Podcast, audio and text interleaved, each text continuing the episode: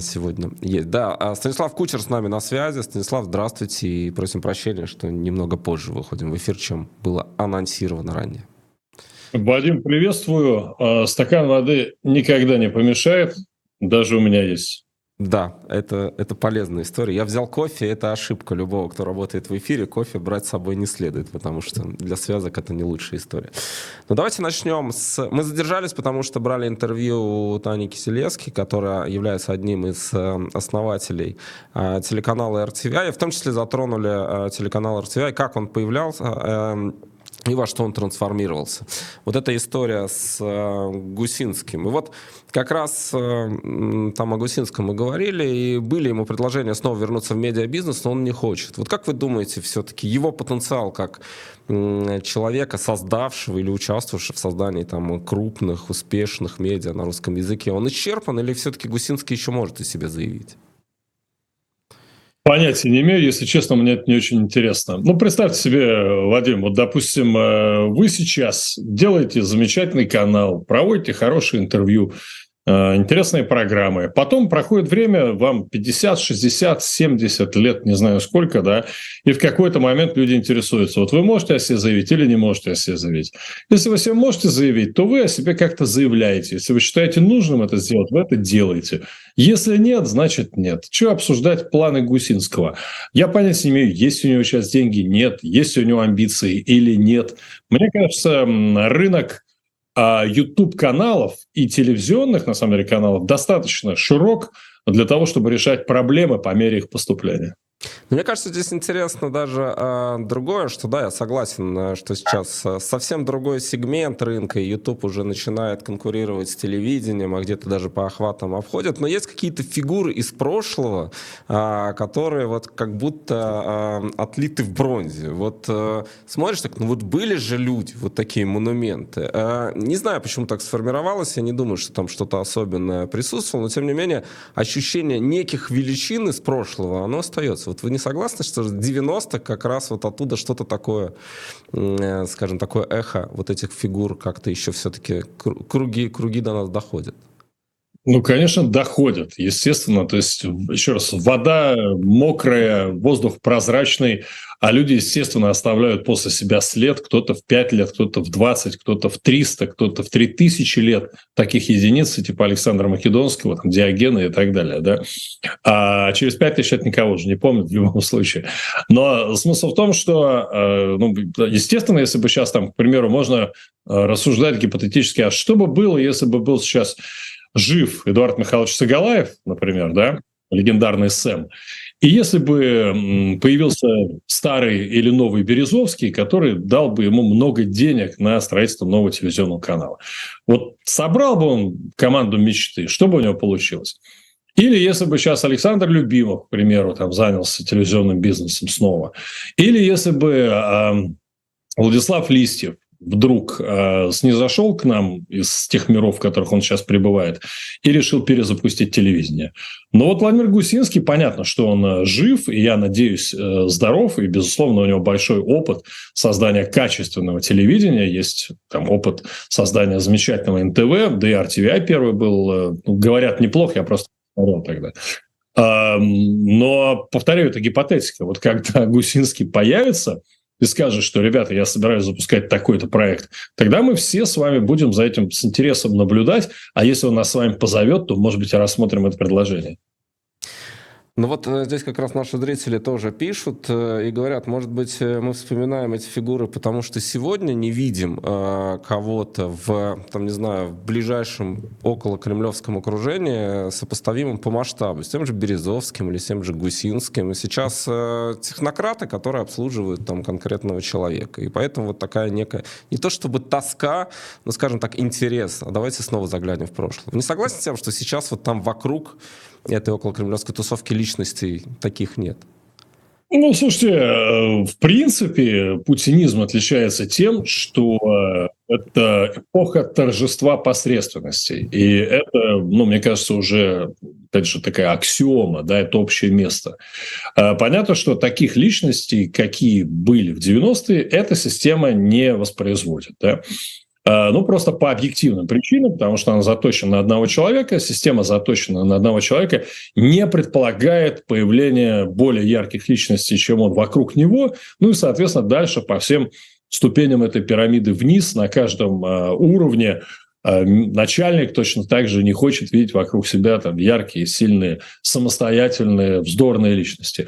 В этом смысле 90-е были при всех их там минусах для страны, да, при всех тяжелых испытаниях, конечно, это было время личности, и между собой конкурировали личности. Эгоцентристы, безусловные, Э, там очень увлекающиеся, сумасшедшие временами, да. Но это были достаточно яркие, интересные личности. Сейчас таковых, э, ну, как минимум, меньше видно. При этом мы прекрасно знаем, что ну, личности такие, как Добродеев, э, Эрнст, да, они по-прежнему рулят российским телевидением. Это безусловная личность, это безусловные профессионалы. Просто они ну, как бы употребили свой профессионализм, свой опыт на службу вертикали, на службу Путину, на создание системы госпропаганды, которая оказалась очень эффективной. Вот и все. То же самое можно сказать о телевизионных ведущих там сегодняшнего дня. А, если честно, просто я не очень понимаю, а мы почему сейчас э, так подробно эту историю анализируем? А потому что у нас э, было включение как раз э, с основателем RTVI, и я от этого решил оттолкнуться. Просто возникли мысли. Я давно не вспоминал о Гусинском, скажу честно, но здесь в контексте а, как раз эта фамилия всплыла, и я задумался о том, а где же он, собственно, то есть почему он совсем выпал из информационного пространства, мы не слышим, не видим. И если бы я сегодня как раз его не упомянул, наверное, мы бы долго его не упоминали. Но так иногда бывает э, в нашей профессии, когда кто-то сказал, кто-то повторил, и дальше понеслось, да, и может может быть, мы таким образом а, спровоцировали. Никогда не знаешь, э, что нам преподнесет то или иное интервью, какие мысли придут по ходу. Поэтому вот у меня просто возник этот интерес именно вот в таком а, очень субъективном э, нет, просто, как вы понимаете, смотрите, я готов, э, мы можем с вами там обсуждать 90-е годы телевизионных личностей, той поры, уроки телевидения. Это отдельный разговор на отдельную программу. Можно пройтись по всем персоналиям, вспомнить замечательные эпизоды, байки, э, благо их много, они все довольно поучительны. Э, если вы хотите этому посвятить разговор, то ради бога, а, я на самом деле, э, как, я не знаю, не знаю, к чему нас выведет разговор, да, то есть э, я там думал, начну с другого, а вот получилось, что начал с этого именно по той причине, которую я озвучил. Но ведь все же перекликается, все каким-то образом вообще выводит нас к тому настоящему, которое мы, как правило, обсуждаем. И телевидение, и олигархи прошлые, какие-то там выстроенные или не выстроенные модели внутри российской власти, или не только российской власти. В итоге мы приходим а, к нашему нашим там главным темам, там, вплоть, там, война, да, почему случилась война, а можно ли там оценить э, степень участия того же Гусинского, то есть он ответственен за то, что случилось, или не ответственен за то, что случилось, или частично ответственен. Ну, согласитесь, что все дорожки, они, в общем, приводят к настоящим темам, актуальным темам, страшным темам. Знаете, как э, говорят, э, как говорят масаи, э, линии жизни, как полосы зебры, ведут в одну точку. И когда смотришь на зебру сзади, очень четко понимаешь, в какую точку они все ведут. Поэтому, если уж э, настраиваться на такой философский лад, ну, безусловно, мы можем поговорить о кармических связях сейчас, о связи наших прошлых мыслей, слов и поступков о сегодняшнем днем, о коллективной карме, о частной карме, о семейной карме, о личной карме. Есть много разновидностей кармы, можем легко об этом поговорить. Вы совершенно правы, в конечном итоге все приводит нас туда, куда мы сами захотим, чтобы наш разговор привел. Просто бывают разные. Знаете, меня сейчас перед э, нашим с вами разговором там один коллега спрашивал а, из серии, а ты как, ты вообще готовишься к интервью, когда идешь какие-то эфиры? И я на это ответил честно абсолютно. Э, те интервью, которые я сам провожу, я к ним готовлюсь, потому что ну, мне важно вопросы по собеседнике побольше узнать и так далее. А когда речь идет о интервью, которые берут у меня, я просто слушаю вопросы и на них отвечаю. То есть у меня нет какой-то специальной повестки, которую я хочу продвинуть. Если бы у меня, к примеру, была повестка, о, надо сейчас продвинуть свой телеграм-канал. Кстати, подписывайтесь. Ну, это и... можно, это можно. И мы всегда... Да, или, например, или, например, какую-то определенную конкретную идею, да, Тогда, конечно, о чем бы меня не спросили, хоть о температуре воды в озере напротив, я выйду именно на эту тему, на ту тему, которая мне интересна. Но конкретно сейчас я готов отвечать на любые ваши вопросы, поэтому, конечно, спрашивайте хоть о Гусинском, хоть о том, кто убил Кеннеди.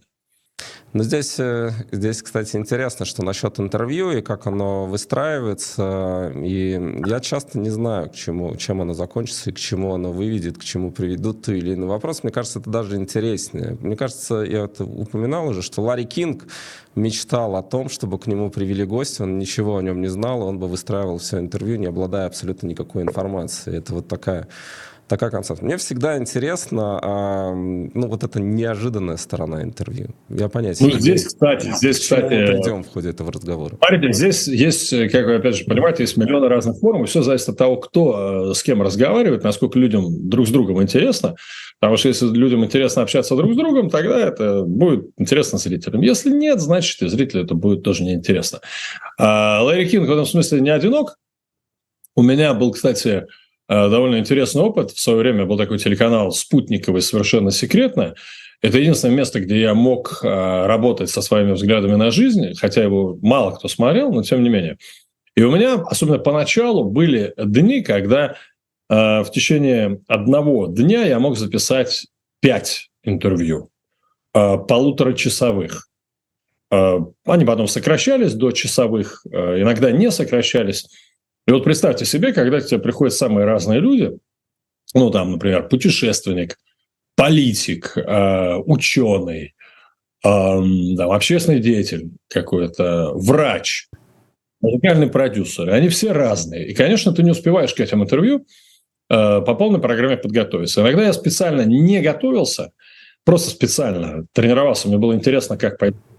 И когда человек садился в студию, я что, э, типа, здравствуйте, вы знаете, я честно запутался, у меня сегодня много интервью, я ничего о вас не знаю, давайте так скажем, ваша любимая книжка. Или просто, а, а что вы больше всего любите делать в жизни, а я попробую понять, задав вам несколько вопросов, чем вы в жизни занимаетесь, заодно э, пусть наши зрители тоже попробуют э, разобраться по вашим ответам. И получалось довольно интересно. Ну, то есть бывало, что получалось интересно, а бывало, что получалось никак. Ну, бывало, что бывали провалы. Так что все зависит. Вот посмотрите на, э, допустим, последнее по очередности интервью э, того же самого Дудя, Юры, да, с э, Ланьковым беседа. Это же просто прекрасно. Человек абсолютно никому неизвестный, ну, широкой публике, я имею в виду, да, кроме рановедов корейцев. Тем не менее, настолько люди интересно говорят на интересную тему, что уже сейчас, по-моему, у него там Э, что ли, 6 или 7 миллионов просмотров, и я думаю, что через какое-то время не исключено, что будет больше, чем... Не, ну, насчет Цыгановых не уверен, но тем не менее. Так что интервью – это всегда химия и очень штука важная, которая зависит от настроения, конечно же, от информационных поводов, разумеется, и от самочувствия. Поэтому я, кстати, желаю вам э, максимального здоровья, кофе, вода или что там, пусть быстро поправят настроение. Да, кстати, у Дудя это называли «Стыдные вопросы про Северную Корею». Кажется, так у него звучал Да, да, да, да. Здесь же есть такая еще, э, как мне кажется, несправедливость. Вот есть классное интервью, когда ты понимаешь, ну да, вот все получилось, все удалось, а просмотров не так много, как в тех интервью, где, в общем, ты прошел по повестке, а где-то там обозначил определенные ключевые слова, на которые среагируют, и люди реагируют, а интервью, ну, так себе. И нередко это случается. Ни химии никакой нет, а просмотров гораздо больше. Это если про YouTube говорим. Не согласны с этим? Да, бывает, конечно. Слушайте, но YouTube штука совершенно непредсказуема. Сколько было эпизодов, даже ну, не очень хочется называть э, имена людей, потому что они люди очень достойные, которые запускали свой YouTube-канал, казалось бы, должны выстрелить э, там на весь мир, и при этом мало чего у них получалось. Ну, или там что-то получалось, но далеко не так сильно, скажем, как и в их бытность э, телевизионными звездами. А бывали случаи, когда совершенно там, никому неизвестные персонажи, которые два слова связать не могут, выходят в эфир, и у них все прекрасно летит. А YouTube – это такая, знаете, как э, Варламов любит говорить, Илья, там, ютубчик, да? Это такая совершенно отдельная история, которая развивается действительно там по своим законам, и я даже не знаю, вот, например, Я никогда просто... У меня есть в Ютубе канал, там есть 45 тысяч подписчиков, но я никогда его я никогда им не занимался в регулярном, постоянном режиме. Ну, то есть, там появлялось у меня что-то, я говорил, не появлялось, не говорил. Иными словами, я им не занимался. Но я знаю людей, которые просто упорно в ежедневном режиме занимались и занимаются, снимают там э, шортс, э, снимают разные видео, максимально работают с аудиторией, следуют, ну, короче, стараются соответствовать всем механизмам работы Ютуба, чтобы рекомендации, чтобы все происходило. И ничего, там по 2-3 года люди стараются, ничего не получается. Это магия, это тоже, это magic. Знаете, как в свое время, на, если уж мы вспоминаем прошлое, и те же самые а, был такой э, музыкальный продюсер и ведущий, и не только музыкальный продюсер, Иван Демидов, да, Музапас. которому есть э, много вопросов и много э, там, вопросов в отношении его последующей около политической, какой-то около государственной биографии, ну да бог с ним. Но, например, у парня чутье было замечательное на э, каких-то людей, на ведущих, которые могут выстрелить. Это же он нашел там в свое время и э, Кожухова, и Юлю Меньшову, и там Петю Фадеева с Настей Соловьевой. Ну, там много было интересных, ярких открытий, много программ, по сути. А, и тоже было непонятно, потому что приходили некоторые люди, которых э, там звали, которые, у которых была история, которые были профессиональными артистами, и ничего не получалось. А тут какие-то буквально студенты пришли, и у них получилось. Так что, мне кажется, в этом смысле история, не то что история, а в этом смысле пространство, вот глобальное эфирное пространство, оно все равно не меняется. То есть всегда э, я считаю, что как бы это там либертарианство, э, настоящий талант и настоящая все-таки энергетика, она все равно пробьется, но при этом, конечно, играют роль механизмы распространения, э, инструменты, вот это все. Ну, то есть э, без грамотного продвижения сейчас практически никуда. Ну, то есть ты должен снять посадку инопланетян напротив своего дома, да, для того, чтобы без продвижения себя посмотрело много людей. Или ты должен там, я не знаю, взять интервью у Путина, желательно постели. Или э, ты должен там э, снять э, Трампа с Байденом, э, обнимающимся на пляже в Майами где-нибудь, да, для того, чтобы оригинальный материал, который ты снял, сразу же набрал огромное количество просмотров. То есть это должен быть какой-то абсолютный эксклюзив. Во всех других случаях, да, продвижение, да, инструменты продвижения, да, наработанный опыт. Э, опять же, как э, там знаете, у Битлз есть песня «Революция номер девять», uh, number nine, э, которая длится, не помню точно сколько уже минут, там как раз минут 9 и длится, на протяжении которой э, там нет музыки, там нет мелодии, там нет ничего, кроме периодических возгласов то Йоко Оно, то там еще фонового голоса, который произносит number nine, number nine, вот так. И тем не менее, эта сама по себе композиция в битловском альбоме под названием «Белый альбом» или это «Битлз», да, а, ее там все слушали, вслушивались, искали там смыслы. А, понятно, в виде сингла она бы вряд ли вышла, но тем не менее ее слушали на этом альбоме, она стала частью альбома, который продавался и по-прежнему продолжает продаваться. Но если бы они написали бы эту песню Number Nine, как только когда они начинали – а не там 7 лет спустя начала их э, творчества и через 4 года после начала битломании, ну, тогда, предполагаю, ее бы никто не услышал. Поэтому и сейчас, соответственно, если ты продвинутый, успешный ютубер, в принципе, ты можешь сделать достаточно, там, на первый взгляд, рядовой продукт, его все равно посмотрят. Но это мы с вами сейчас будем... Э, давайте лучше пригласим для разговора о том, как работает YouTube Варламова, Дудя, там, э, Леша Пивоварова – и других э, мастеров этого жанра. Ну вот вы, кстати, упомянули, что взять эксклюзивное интервью у Путина, ну, желательно в постели, ведь э, ТАСС и Андрей Ванденко как раз, если не ошибаюсь, попробовали сделать эту историю, а еще накануне войны взять эксклюзивное интервью у Путина, разделить на части, запустить в Ютубе на платформе ТАССа и могу ошибаться, но кажется, у них ничего не получилось. То есть э, не сработало. Хотя вроде и задавал там он ему вопросы какие-то достаточно жесткие, там, ну, в рамках, конечно. А, и не пошло. Не пошли в YouTube смотреть Путина эксклюзивное интервью. То есть не видел я там тех цифр, которые там есть у Дудя или у кого-то еще из ну, вот сами ответили на вопрос. Э, в рамках, конечно, да, вот эта оговорка в рамках, конечно, да, собственно, является ответом на все вопросы. Ты не можешь э, идти к Путину и задавать ему вопросы в рамках, конечно. Ты либо идешь и задаешь те вопросы, которые считаешь нужным задавать, и которые, э, которые бы ему задали твои подписчики, да? Либо ты вообще не идешь. Это тот случай, когда как раз э, частично быть беременным не получится.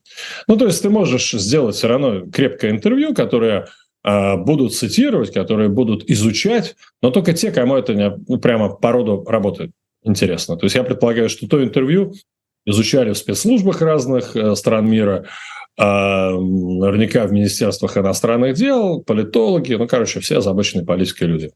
А широкой публике, да, это не было так интересно, ну, просто потому что, потому что при том, что Андрей хороший интервьюер, на мой взгляд, конечно, он достаточно предсказуем.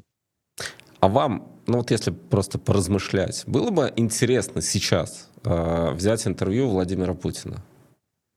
Э, ну, во-первых, я интервью Владимира Путина брал в 99 году в самолете, он еще был премьер-министром тогда, по дороге по-моему, в Магнитогорск это было, и это само по себе было очень а, занятное интервью, в котором, ну, скажем так, а, там была очень интересная история после этого интервью, потому что предпоследним, последним, точнее, вопросом я спросил у него, все ли, что он сказал, можно давать в эфир. Ну, просто не хочет он что-то убрать на всякий случай, да, мало ли, может быть, он хочет что-то переговорить. И он сказал, не, пожалуйста, там, типа, берите все, что угодно, давайте в эфир. Вот. А как раз, э, когда интервью закончилось, тогда я услышал, как э, Михаил Лесин, ныне покойный, э, переговаривается с Путиным уже в соседней комнатке, да, потому что том отсеке, где мы брали интервью, там мы как раз сворачивали камеры с оператором, я ему помогал там штатив собрать. Вот. А Путин ушел в соседнюю комнату, и там они с Лесиным буквально ругались на тему того, зачем, как вот это, зачем это давать, вот это нельзя, так было отвечать нельзя. Я еще поразился, как Лесин общается с там, премьер-министром, возможно, будущим президентом. А после чего как раз вышел пресс-секретарь и сказал, что типа, а давай все-таки вот это уберем, начал меня уговаривать, мы начали там торговаться, ну и так далее. То есть э, у меня есть опыт, скажем так, общения с этим человеком тогда. Понятно, что время, там, ситуация изменилась, мир изменился. А, честно, у меня сейчас, в принципе, другие жизненные интересы, и профессиональные в том числе. Но, наверное, если бы была возможность э, встретиться в прямом эфире, и поговорить, конечно, я думаю, что журналистский инстинкт во мне бы никуда не делся, конечно, я бы согласился. Так же, как и сделать интервью с любым, наверное, ярким, э, злым гением, или не гением, а злой посредственностью на этом свете. Э, тем более, который так много, нравится нам это или нет, в этом мире зависит. Я считаю, что любой журналист, любой интервьюер, если он настоящий журналист, настоящий интервьюер, э, должен обязательно э, пользоваться такой возможностью, если она предоставляется. Но есть такой деликатный момент, я просто периодически о нем задумываюсь. Э, ну, этикет. Ну вот, допустим, вы оказались там перед Путиным или перед любой другой а, там, не знаю, посредственностью, которая влияет на огромное количество людей, в том числе э, лишая их жизни. И надо здороваться, он подает вам руку, вы, э, скажем так, не пожимаете или пожимаете. Вот эти все моменты, которые тоже, э, которые тоже очень такие важные, как мне кажется. Вот как с этим быть? Вот человек, который отдает приказ, и его ракета убивает мирных жителей, в том числе детей, например, в Днепре, да, а на интервью ты то ли подаешь ему руку, то ли не подаешь ему руку. А вот, вот как, как журналист должен, на ваш взгляд, вот такие, такие моменты соблюдать, не соблюдать? Понимаете, это вопрос, а, это вопрос из разряда «а в чем смысл жизни?». Да? А, я в таких случаях всегда переспрашиваю «чьей?». Да? То же самое и здесь. Весь вопрос в том, каждый человек решает для себя. Точно так же, как человек решает для себя, вообще идет он на это интервью или не идет. А если идет, что он на этом интервью делает? А может быть, он ограничивается вообще одним словом. А может, он вообще ни одного слова не произносит. А что-нибудь еще делает. Да? Это все то, что, повторяю, каждый человек решает э, сам для себя. А мне кажется, поэтому здесь нет и не может быть никаких универсальных рецептов или советов. Другое дело, что, э, мне кажется, руководствоваться нужно так или иначе практической пользой в первую очередь. Ну, то есть вот этим интервью ты что сделаешь, чего ты добьешься? Ты поможешь э, остановить войну, например, да? Ты поможешь прекратить поток смертей? Ты поможешь открыть новое окно возможностей? Или нет? Или это будет интервью, которое, наоборот, только поможет диктатору, да? А, или это будет интервью, которое будет вообще ни о чем, а которое никому не поможет, а просто будет простым сотрясанием воздуха. Поэтому это все вопросы, которые, наверное, человек должен себе задавать, если для него такая возможность открывается.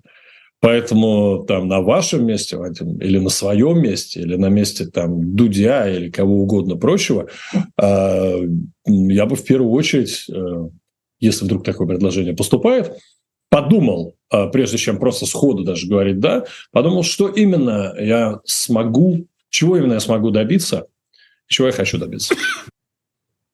Но вот этот риск, что э, ты думаешь, выстраиваешь в голове какой-то план, а на месте понимаешь, что ты не поможешь тому, кому хотел, а наоборот, может быть, подыграешь э, тому самому диктатору, которому э, приходишь. Ну, все мы люди, все мы, там, не знаю, склонны себя тоже переоценивать, наверное, в какие-то моменты и недооценивать оппонента. А, вот я понимаю, мы сейчас гипотетически размышляем, но просто я стал затрагивать вопрос. У нас сегодня вообще такой а, интересный, необычный разговор в плане не классическое интервью, а размышления на тему.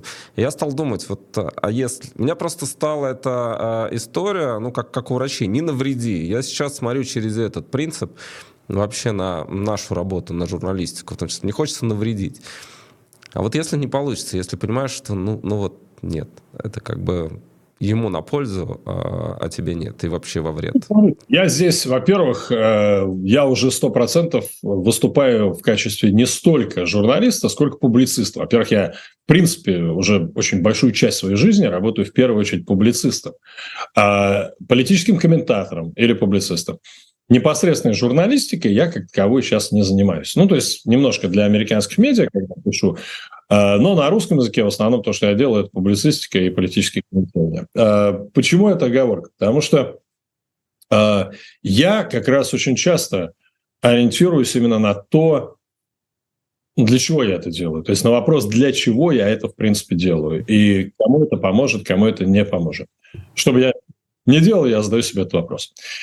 И в частности, именно потому, что я этот вопрос себе задаю, я, еще одна рекламная пауза, да, а, сейчас очень активно работаю с людьми и провожу вебинары, на которых общаюсь на тему работы с а, мешающими чувствами, негативными эмоциями, собственным эгоцентризмом, со страхами, тревогами и т.д. Ну, то есть работаю, пытаюсь людям стать, помочь стать более внутренне свободными. Потому что я считаю это более важным, стратегически, чем просто там, рассказы, информирование людей о чем-то. И это, повторяю, тоже оговорка не случайная. Именно поэтому то, что я там, сейчас говорю, э, нельзя рассматривать как э, идеальный рецепт для классического журналиста или классического репортера. Знаете, у меня в 89 году я взял интервью у э, известного, на тот момент мегаизвестного, суперизвестного журналиста по имени Александр Невзоров – провел программу 600 секунд, да, я учился на первом курсе а, института. И вот я его спросил тогда, насколько там, типа, совместима, например, интеллигентность и э, репортерство. И он ответил, рассмеялся, ответил, конечно, несовместимы. Ну, то есть, насколько интеллигентным должен быть солдат, когда он кидает гранату в соседний окоп, значит, где разрывается там на части человеческое тело, И вот в этом же смысле, говорил он, журналист, репортер настоящий, который с зубами вгрызается в информацию, приносит ее, доносит и значит, выбрасывает а хозяину, а хозяин – это народ, который воспринимает всю эту информацию, Поэтому э, вот ни о каких соображениях, там, навреди, не навреди, по идее, речи вообще быть не должно. То есть задача журналиста, опять же, в классическом понимании слова журналист, особенно если это репортер, это просто достать важную, интересную информацию и в удобной упаковке, наиболее привлекательной, чтобы ее съел как можно больше людей, э, эту информацию людям предложить. А, но теперь тут мы с вами, Вадим, выходим на вообще на такую поляну, как «А что такое журналистика?» Вот давайте поговорим еще о том, что такое журналистика и что такое там настоящий журналист. Вот тот журналист, которого я писал, это классический газетный волк, а, представление о журналистике 30-х, 40-х, 50-х, 60-х, 70-х годов прошлого века на Западе, в первую очередь в Америке. А в Советском Союзе, как известно, журналистом считался человек, который на самом деле э, несет правду партии и правительства в народ, да, потому что партия и правительство не могут ошибаться. Ну, то есть человек, который, по мнению э, там, любого американского журналиста не называется журналистом, а называется пропагандистом или проституткой, да, в Советском Союзе считался журналистом и так назывался. Вот прямо перед тем, как, э, поскольку у нас чуть сдержалось время эфира, у меня было время, я э, продолжил смотреть Фильм, который я эм, ну, каким-то образом случайно на него наткнулся на днях. Это фильм по сценарию Константина Симонова, эм, который был снят в 1947 году об американском журналисте, который, значит, прилетает в Советский Союз в 1946 году и, э, и у него есть заказ, значит, от своих хозяев сделать книгу, такую плохую книгу о Советском Союзе, разоблачить его, а он в итоге делает хорошую книгу, рассказывает о том, как, какие русские замечательные, его увольняют, да. И я вот поймался на мысли, потому что, э, ну, такой хорошо для своего времени снят, для своего времени прекрасные диалоги, все интересно. Я поймался на мысли, что я смотрю, и вот если бы я смотрел на него глазами советского человека, который не был на Западе, который не видел Америки, который не знает ничего о журналистике, то, конечно же, я смотрю и проникаюсь просто ну, возмущением и жалостью к Америке, к американской прессе, к американским журналистам, которые продажные, которые пьют виски, потому что не могут, заливают свое горе. А, поскольку вот как же, и думал бы я, как же мне повезло, что я живу в Советском Союзе, у нас такая свободная, настоящая печать. Потому что во главу угла наша журналистика ставит благо народа, благо нации. Да? И вот получается, что кто тогда прав? То есть если мы думаем об общем благе, не навреди, то, возможно, тогда правы, получается, советские журналисты, которые, ну, действительно, зачем? Вот если ты публикуешь некую информацию, она бросает тень на партийного чиновника, а этот чиновник на самом деле хороший и служит благому делу, то, может быть, тогда и не надо. Понимаете? То есть тут очень много тонких граней, куда мы можем прийти, если мы будем думать как журналисты только о том, чтобы не навредить. Еще раз, задача журналиста, в зависимости от того, как вы понимаете, но вот если вы понимаете так, как ее понимали американцы сто лет назад, то это, конечно же, во что бы то ни стало, добыть эксклюзивную информацию и принести ее читателю. А дальше читатель пусть с ней э, делает то, что он захочет. И с этой точки зрения, конечно же, иди бери интервью у кого угодно. У Рузвельта, у Гитлера, у Чингисхана, там, у Путина, э, неважно у кого, у Полпота, да, и американские журналисты, есть совершенно потрясающие звезды американской журналистики, мировой журналистики, Питер Дженнингс и Уолтер Кронкайт, да, которые э, брали интервью у самых разных людей, в том числе у диктаторов, в том числе у кровопийц, убийц. Они брали интервью, они задавали им вопросы, они рисковали жизнью часто, когда задавали эти вопросы. Они нарушали договоренности, которые заключались, э, были заключены их продюсерами с э, окружением этих э, диктаторов. Такое тоже бывало, да? Поэтому, поэтому еще раз, это та история, когда каждый решает на месте, когда каждый, конечно же, решает за себя и взвешивает собственные силы. А, может быть случай, когда человек там решит, что он сейчас разоблачит э, диктатора э, и тем самым ну, откроет его истинное лицо для миллионов. Э, а в итоге этого не получается. В итоге он проваливается, и диктатор его переигрывает, оказывается более опытным э, коммуникатором, да, манипулятором, и в итоге человек терпит полное фиаско. Бывает возможен такой вариант? Возможен. Если сейчас человек, способный э, взять интервью у Путина в прямом эфире, так, чтобы Путин поплыл в какой-то момент, в какой-то момент сорвался и э, проявил себя абсолютно настоящего. У меня нет ответа на этот вопрос. Я не знаю. Я не знаю, мог бы это сделать Юра Дудь, при том, что он, безусловно, на мой взгляд, номер один журналист сегодня. Я могу себе легко представить картину, при которой он задает классные, замечательные вопросы э, со своей характерной интонацией, да, искренне и хорошо. А Путин просто отвечает на них там с легкой своей ухмылочкой, ни один мускул на его лице не дрожит при этом. И как это уже бывало не раз в, на прямых линиях и так далее, но даже если его где-то ловят на соответствиях, он в какой-то момент спокойно говорит, слушайте, вы же вообще, вы как бы вы моська, вы делаете что-то непонятно для чего. А я тут вообще тружусь ради благой цели, цели спасения человечества. И история, и Бог меня рассудит. И я не исключаю, что после там, условно, такой фразы там миллион россиян, кто будет это смотреть, они лишний раз похлопают и скажут, вот молодец же все-таки мужик, да, его пытаются спровоцировать, а он держится. А, Катя Гордеева прекрасный интервьюер на самом деле, а, но, допустим, а, я не думаю, что она бы смогла взять такое интервью конкретно у него, да. Вот мне просто так не кажется. Просто потому, что она ну, другой человек по сути своей. Мне кажется, она не смогла бы э, в какие-то моменты так реагировать, как это нужно было бы в случае с Путиным. А, там смог бы кто-то еще, ну, число, вот, понятия не имею. Смог бы я, не знаю, мне, конечно, кажется, что смог бы. А, возможно, в моменте бабак посмотрит на тебя остальными, что-то в тебе изменится.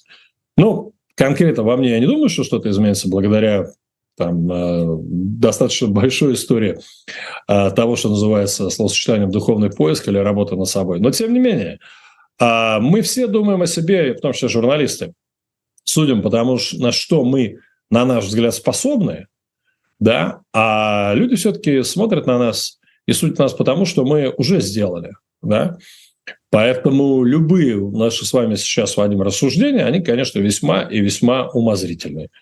Но, повторяю, подать руку, не подать, можно подать руку, а потом задать такой вопрос, который человека вырубит э, надолго и, э, и разденет его. Да?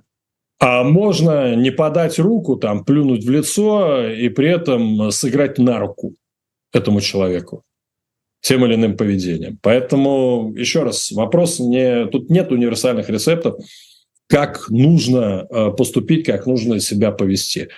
Все решается в конкретном случае, все зависит от того, какой человек к нему идет, зачем идет, какую цель перед собой ставит, ну и дальше, как все получается в процессе. Помните, вы смотрели фильм такой э, «Несколько хороших парней»? Мне Был кажется, такой фильм, да, да. начало 90-х, по-моему, «A Few Good Men» э, с Томом Крузом, Деми Мур, Джеком Николсоном. Там э, Джек Николсон играет американского полковника, э, начальника военной базы Гуантанамо на Кубе.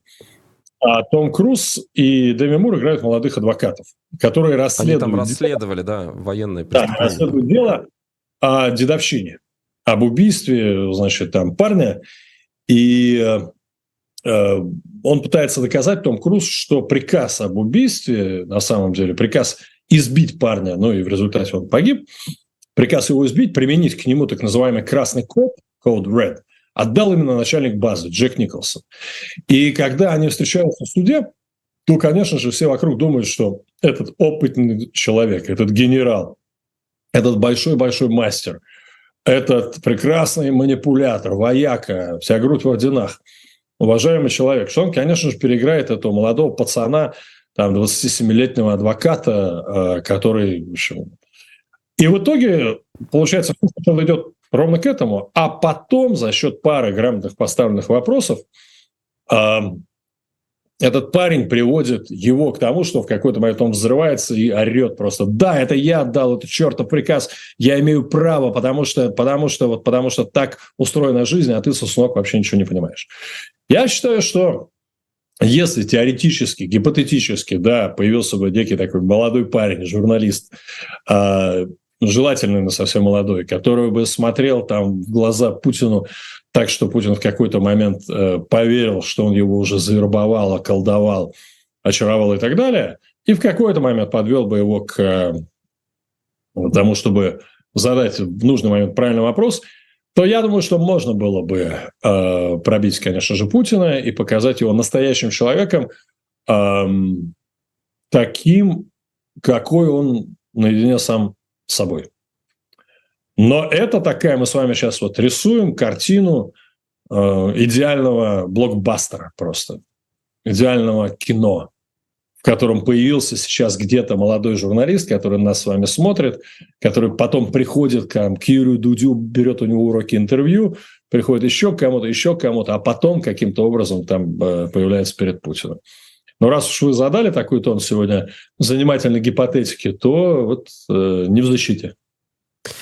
Как раз э, тут еще наши зрители, ну, много приходит сообщений, много приходит комментариев, и в частности вспоминают э, интервью Ксении Собчак у Моховского маньяка, кажется, так это была история, и тоже много как раз было размышлений на тему «надо, не надо», вообще для чего это было сделано, у меня тогда возникла такая мысль, что, в общем, когда Ксения Собчак приезжает к человеку, который совершал страшные дела, потом вышел, а, и к нему приезжают телевизионщики, делают с ним интервью, да, они приглашали психиатра, он объяснял, но тем не менее как-то, в общем, что-то у меня не складывалось. Вот если мы там астрагируемся от Путина, человек, который принимает решения, которые влияют на огромное количество людей, ну вот если перенесемся на этот уровень, вот есть э, человек, совершавший страшные вещи. А потом он вышел, и к нему приезжают, и вроде как дают ему публичность. Вот здесь не возникает вопросов? Нет, вопросы возникают всегда, и вопросы будут возникать всегда. А, я повторю только то, что я сказал, что каждый решает для себя, исходя из своих представлений о профессии и исходя из цели, которые он ставит. Потому что есть люди, которые ставят перед собой задачу, безусловно, исключительно хайпа. Ну, то есть нужно поднять хайп, да? А это тоже задача. И она может быть как сама по себе самодостаточная. Мне необходим хайп ради хайпа. Так и, например, вот я сейчас сделаю хайп один, хайп другой, наберу на это миллионы просмотров, а после этого пойду там к условному Путину, Трампу или кому-то еще и сделаю то самое настоящее интервью, благодаря которому все потом забудут и скажут, а, теперь мы поняли, это, оказывается, были ступеньки для вот той самой великой большой цели э, донесения общественно значимой правды, да. Поэтому все зависит, еще раз говорю, от цели. И помните, как у Хаяма запрет вина, закон, считающийся с тем, кем пьется и когда, и много ли, и с кем, когда соблюдены все эти оговорки, пить признак мудрости, а не порог совсем. При этом есть люди, для кого в любом случае пить – это не признак мудрости. А...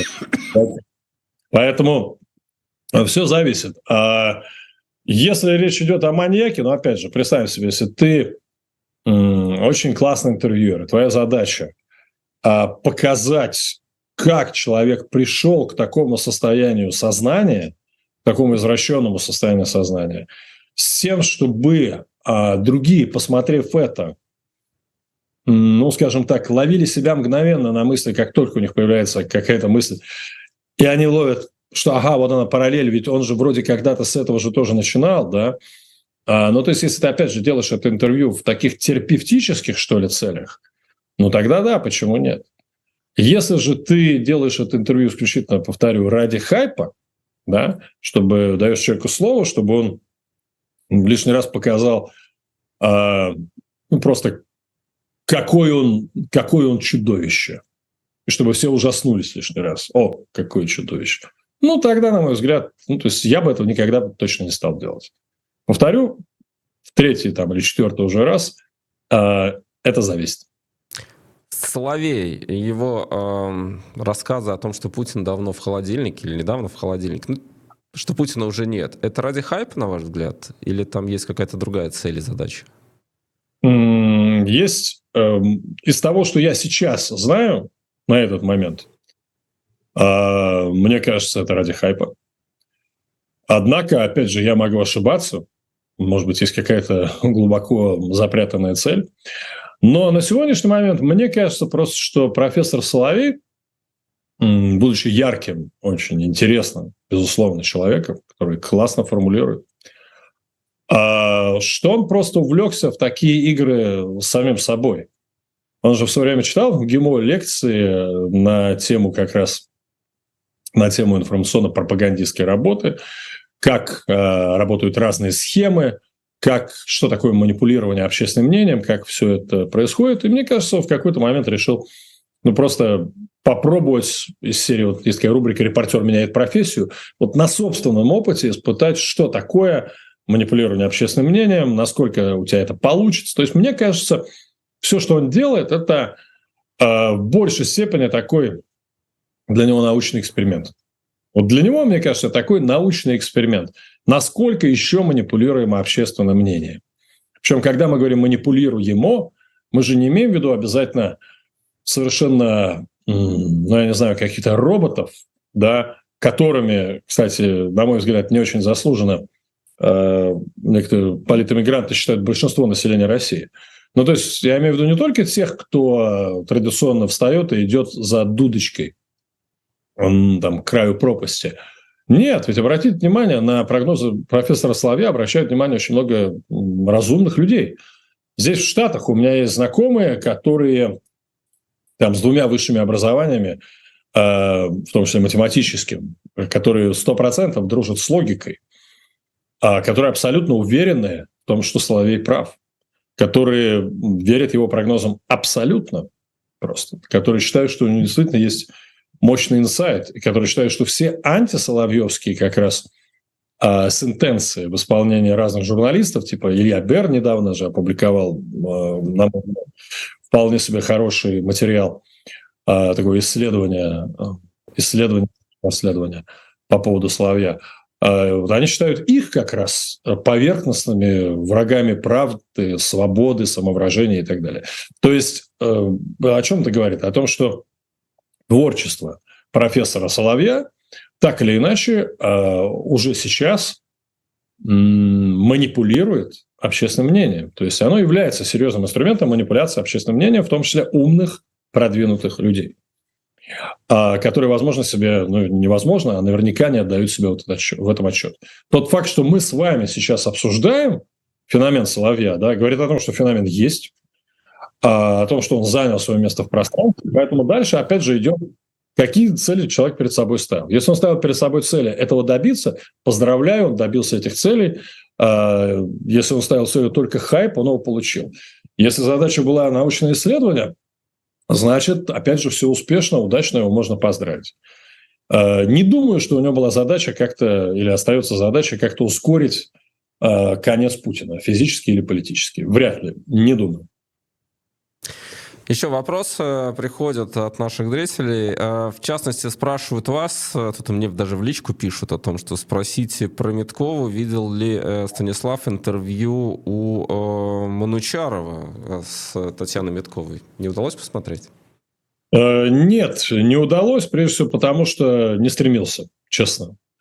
Ну, понимаете, опять же, я сейчас не смотрю, очень не смотрю и не читаю очень много из того, что широко обсуждается. А, потому что ценю свое время и считаю необходимым употреблять его для каких-то более полезных, мне кажется, вещей. А, это не значит, что интервью не стоит смотреть. Возможно, не стоит. Я читал э, там, в Фейсбуке, ленту листаешь, в любом случае видишь, попадаешь, натыкаешься на отзывы о нем. Но я просто не, не думаю, что это интервью могло бы... Эм, я бы с удовольствием посмотрел интервью Митковой, если бы, опять же, в этом интервью человек по-настоящему раскрылся и рассказал о всех вот, действительно перипетиях своей судьбы, о своей трансформации, о том, каким образом человек э, там, превратился а, в ее понимании, это же не значит, что она там деградировала, да? Нет, почему? В ее понимании она, наоборот, доросла совершенно нового уровня понимания жизни. И поверьте, те самые пропагандисты, которых мы с вами часто поминаем самым лучшим словом, А многие из них уверены, что они-то как раз достигли вершины айсберга под названием «Смысл жизни», что они как раз а, постигли а, истинную суть природы вещей. Понимаете? Поэтому мне было бы интересно послушать то интервью, в котором человек ну, по-настоящему раскрывается вот с этой точки зрения и, возможно, где-то срывается, возможно, а, боится, возможно, боится себе признаться, а его все равно на это выводят. То есть как интервью, в котором а, я бы увидел личный конфликт. Ничто из того, что я прочитал об этом интервью вот за там 10-15 минут не позволяет мне считать, что это было такое интервью. Если я ошибаюсь, и вы считаете, что там просто вау, взрыв, ну тогда, наверное, я признаю свою ошибку и пересмотрю. Вернее, сначала посмотрю, а потом признаю ошибку. Но, повторяю, пока я не думаю, что я что-нибудь новое узнал бы из этого интервью. Э, Все, что Татьяна Миткова хотела сказать, как мне кажется, она сказала своей жизнью.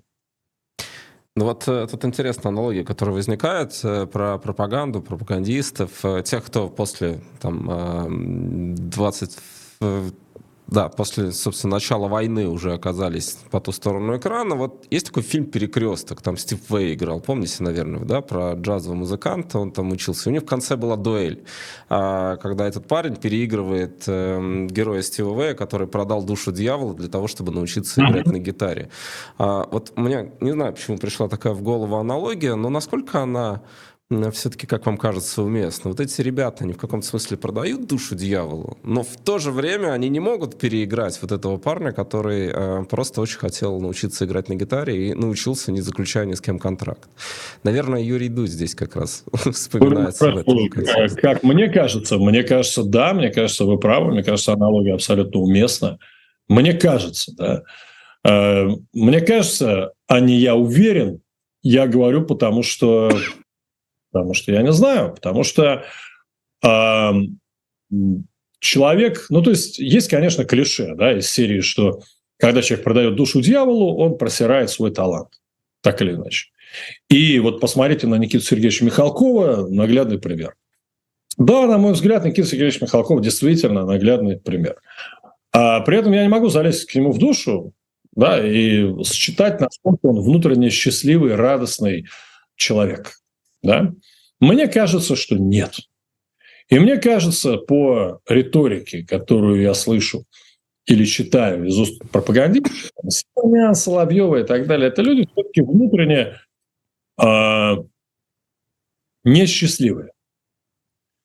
Э, и вот, ну, скажем так, кого-то я еще до, естественно, до войны, еще до моего отъезда в Америку, то есть до 19 года, с кем-то я иногда пересекался, виделся, и, ну, просто сто процентов. На тот момент эти люди точно не были э, счастливыми, гармоничными, самодостаточными. Да? Они были очень богатыми, они были, безусловно, очень в каком-то смысле даже э, могущественными влиятельными –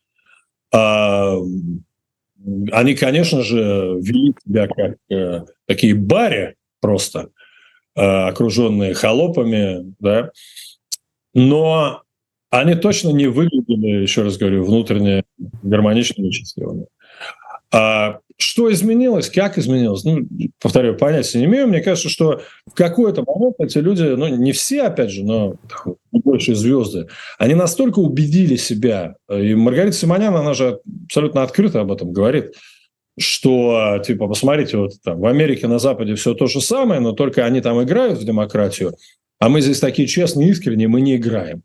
Вот, этот, вот эта мысль, этот тезис о том, что мы с вами уже обсуждали, да, о что там типа весь мир э, плох, несовершенен, не просто несовершенен, а катится вообще в никуда, и смысла никакого нету, и все разговоры о человеческом совершенствовании, о его каком-то развитии, о том, что человек становится лучшим, все это бесполезный треп, человек был, есть и будет говно, а Поэтому как бы, какая разница? Да? Задача заключается просто в том, чтобы обеспечить себя, своих детей и каким-то образом сделать свою жизнь осмысленной. Вот мы, они сделали свою жизнь осмысленной. Они служат одной некой большой силе, А, я думаю, что если так честно говорить, им даже будет пофигу. А, это сила со знаком плюс или со знаком минус, потому что все относительно, плюса-минусов нету. Вот так вот примерно они объясняют для себя то, что они делают. И я думаю, что многие из них, они в этом процессе самоубеждения дошли до а, ну, такого уровня, когда у них не осталось никаких сомнений. Когда там, условно сравнивая себя с каким-то уехавшим журналистом, который еле сводит концы с концами – где-нибудь там вот в моей Америке или в э, вашей Европе, да, то они говорят, ну, слушай, какая разница, но мы-то хотя бы здесь вот так вот, да, мы-то служим огромному делу, это игра под названием «Жизнь», мы здесь играем большие роли, а они там вообще никто, пыль на шахматной доске. Понимаете? Вот примерно вот так об этом, и... об этом, извините, что перебиваю, Меткова практически так сказала в интервью. Она про Сорокина там, правда, говорила. Но это, я так понимаю, что давняя история соперничества. Но примерно об этом она сказала. Я-то в деле, а они нет. Ну, видите, это опять же, мне кажется, что вот э, здесь это лишний раз э, подчеркивает, насколько на самом деле эти люди упустили шанс э, вырасти, э, подняться над самими собой. Потому что когда ты оперируешь вот, этим, вот этими аргументами, то есть типа в деле, а в каком деле не важно, да, когда типа я на горе, а на какой горе не важно, пусть это будет гора из дерьма, но я царь горы, да, то есть пусть это будет гора из черепов, но я наверху, а пусть это будет там грязное дело, но это хоть какое-то дело, а у них там никакого. И в этом смысле, ну, не знаю, мне просто повезло, потому что я довольно рано, благодаря, опять же, во многом а, там, тем персонажам, в том числе, которых мы упоминали, и конкретно Путину, а, лишился статуса звезды, а, который, безусловно, был в конце там, 90-х годов. И а, лишившись этого статуса, довольно быстро Э, лишился и там денег, и общественного признания, перестали меня узнавать гаишники и брать автографы, хотя все это было. То есть я перешел, и дальше мне просто повезло, потому что я столкнулся с тем, что как раз и называется духовный поиск, начал много путешествовать, общаться с разными людьми, через какое-то время понял, что просто это все вот необходимость быть в деле, за которой читается необходимость общественного признания, необходимость, чтобы тебя гладили по головке, говорили, какой ты крутой, какой ты замечательный, что все это просто наркотик, на который люди подсаживаются, да. И э, ради того, чтобы оставаться, иметь возможность сидеть на этой игле, они дальше готовы на все. И они сами не замечают, как они продают там и себя, и свою душу, и все на свете. И, э, и здесь очень интересный вопрос, что если человек этого вообще не заметил и остался счастливым до конца жизни внутренне, то, повторяю, значит, и слава богу, значит, он прав. Но я думаю, что иначе бы Миткова этого не говорила, что типа я вот в деле, а он... это самооправдание. Конечно же, внутри люди чувствуют, что что-то они делали не так. Конечно, внутри они ощущают ну, из серии там, да, я говно, но зато смотрите, какое я влиятельное говно. Понимаете? Мне кажется, что вот, вот так вот они, еще раз говорю, себя успокаивают. И я повторяю, я просто благодарю, не устаю благодарить, э, там, не знаю, Вселенную, э, Бога, собственное сознание, людей, которые мне встречались на пути, что, к примеру, передо мной такой выбор не стоит. Да я лучше не буду, там, буду не в деле, я лучше буду улицу подметать, а, там, я не знаю, сторожем где-то работать, э, писать заметки в Facebook, но буду в этом смысле там, буду продолжать оставаться тем раздолбаем, которым я был в те самые 90-е годы, когда делал то, что считал нужным. А, и жил так, как считал нужным. Вот и все. Конечно, это, конечно, безусловно, свои там, сложности, когда там речь идет о детях, о необходимости содержать семью, вот это все, да. Но, опять же, э, мне кажется, что, ну, короче, это каждый решает Каждый выбирает для себя женщину, религию, дорогу, дьяволу, служителя, пророку. Каждый выбирает для себя. А искренне э, такие истории, потому что, опять же, у нас такие аналогии иногда возникают по ходу нашего эфира. Вот «Цветы для Алджернона» начинаются с э, того, что главный герой, еще находясь в состоянии э, такого низкого интеллекта, он видит мир совсем другим, он видит э, ну, вот это восприятие, и потом по ходу книги мы видим, как оно меняется в ходе этого эксперимента, который над ним э, проводит. К чему я это говорю? Ну вот э, Цыганова у Дудя или Кучера у Дудя, человек похожий на вашу фамилию, это случайно не история про а, такую искренность, это вот не про цинизм, не про желание быть в деле, это просто вот такое восприятие того, что происходит. Э, у меня аналогия с Кизом и цвета, цветами для Элджернона. Там как раз сюжет. Э, прекрасная аналогия, я тоже очень люблю, но э, нет, мне кажется, что все-таки это история про быть в деле. А, ну, точнее, даже говорю, не в деле, а быть, быть наверху. То есть эта история, конечно же, про эго, это история про тщеславие, это история про непонимание, как можно быть счастливым без этого. Вот и все. Это история про то, что люди ну, просто, ну, им еще раз говорю, там не повезло, ну вот они не познакомились с состояниями необусловленного счастья. Они не знают, что такое радость, которая приходит изнутри, а, вне зависимости от того, чем ты занимаешься и что с тобой происходит, и как тебя швыряет, колбасит по жизни. Ну, вот, ну, так вот, да. То есть для них, еще раз, вы понимаете, что я сам а, до определенного времени, да, я же как бы проходил, я рано начал, я в 24 года уже вел э, политическую программу, одну из четырех главных в стране, на общенациональном телевизионном канале. Там, не знаю, обедал, ужинал с политиками, с олигархами, с прочими звездами, и там э, неделя не проходила, чтобы где-то не, выш, не вышло какое-то интервью, да, а, поэтому ну, довольно рано я просто понял, что это такое, и точно так же довольно рано меня так швырнуло оттуда. А, и причем всегда оставался выбор, да он и сейчас остается – то есть очень легко туда вернуться. В принципе, никаких проблем вообще. Ну, то есть взял, встал, э, пришел, там написал покаянное письмо, сказал, что, знаете, только пожив в Америке, я на самом деле понял, насколько тут все непросто, ужасно, несправедливо.